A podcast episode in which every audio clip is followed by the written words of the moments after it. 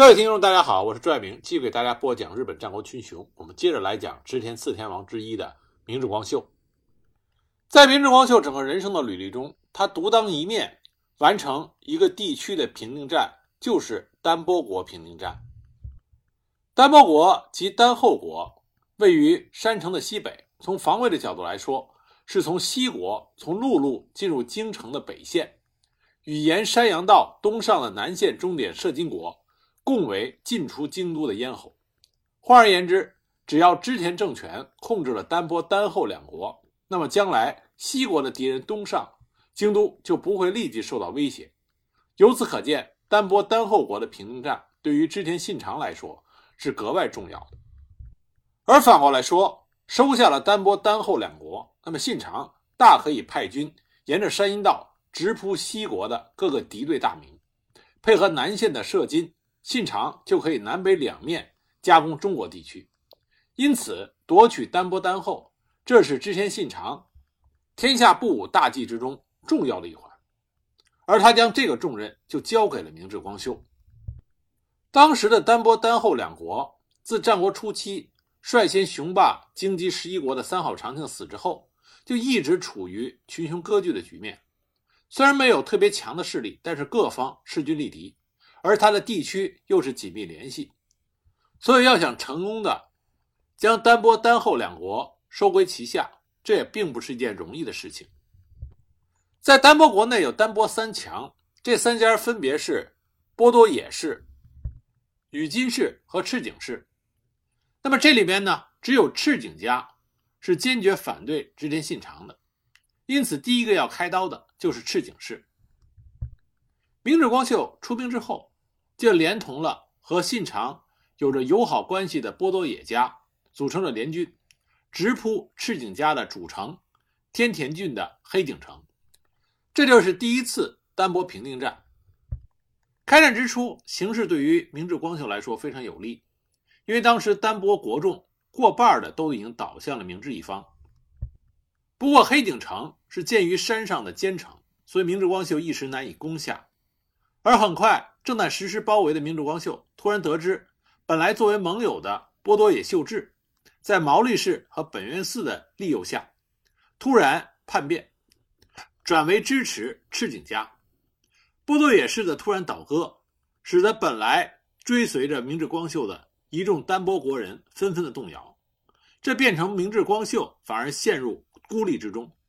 因此，明智光秀不得不撤退，返回了他的本城。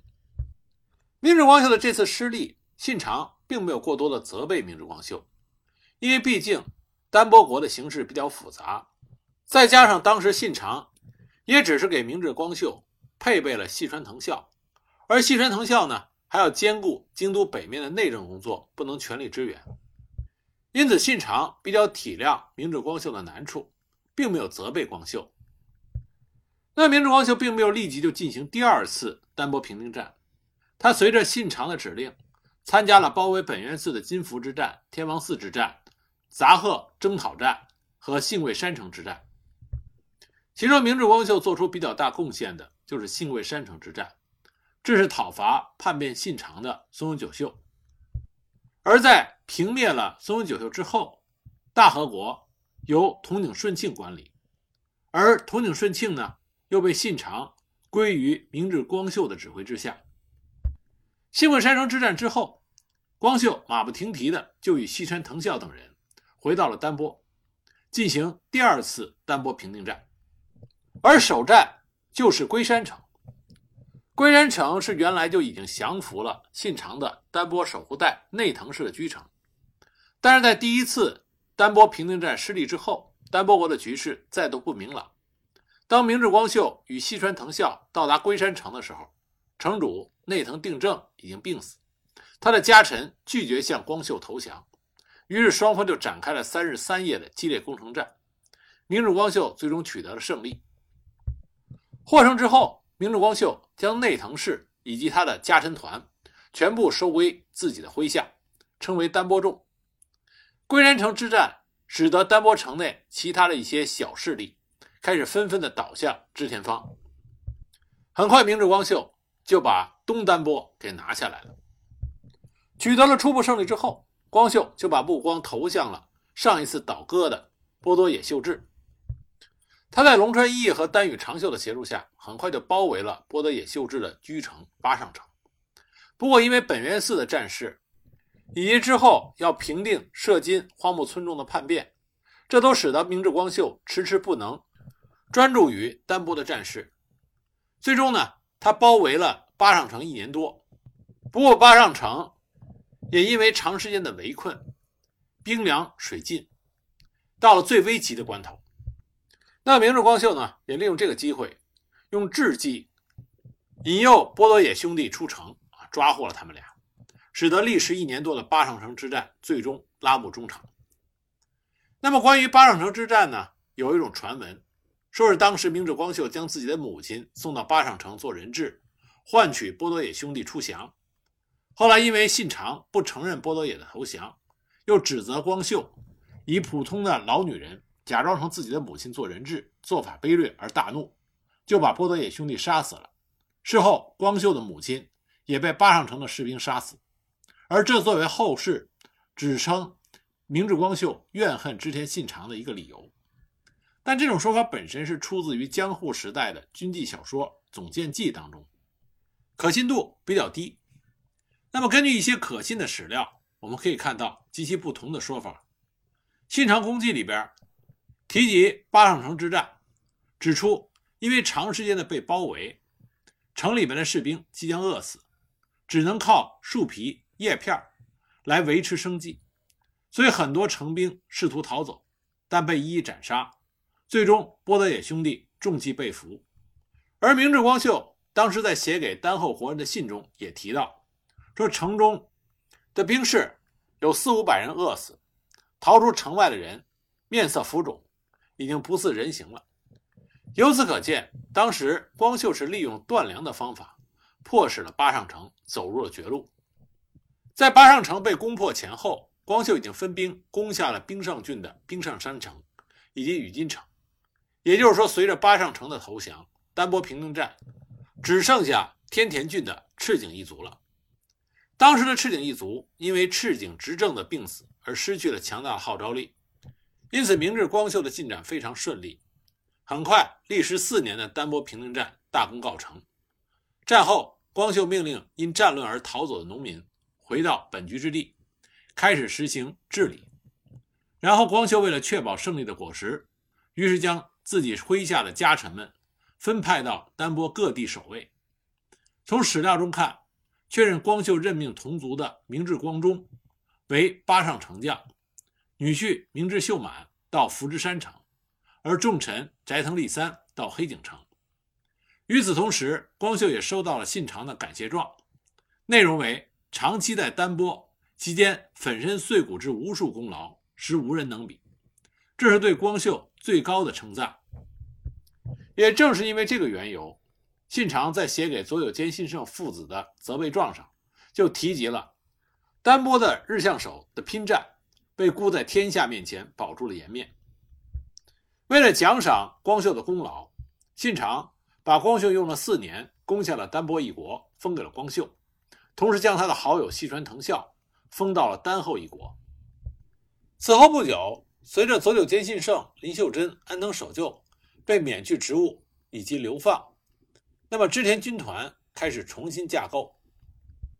那么这里真正要重新分配的是佐久间信胜所领导的军团，以及背叛织田信长的荒木村重所领的摄津一国。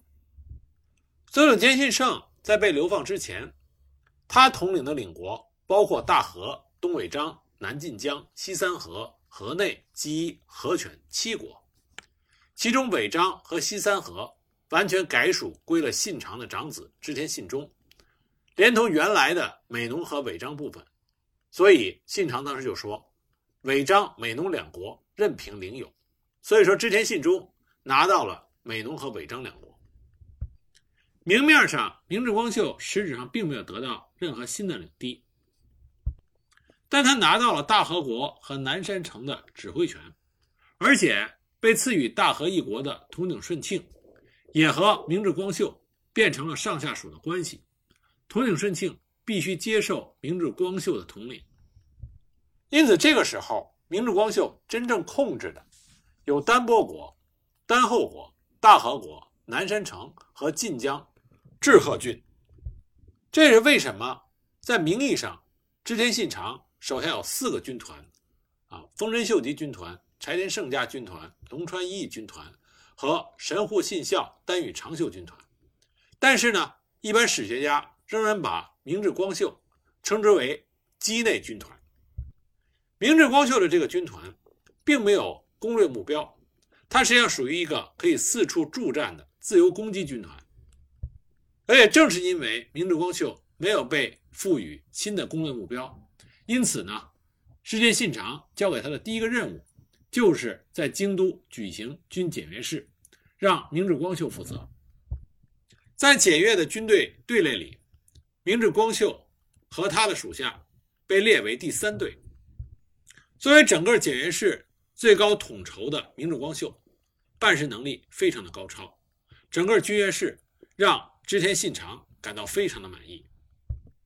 这个时候的信长已经如日中天，反对他的势力摇摇欲坠，他天下不武的大业更上了一层楼。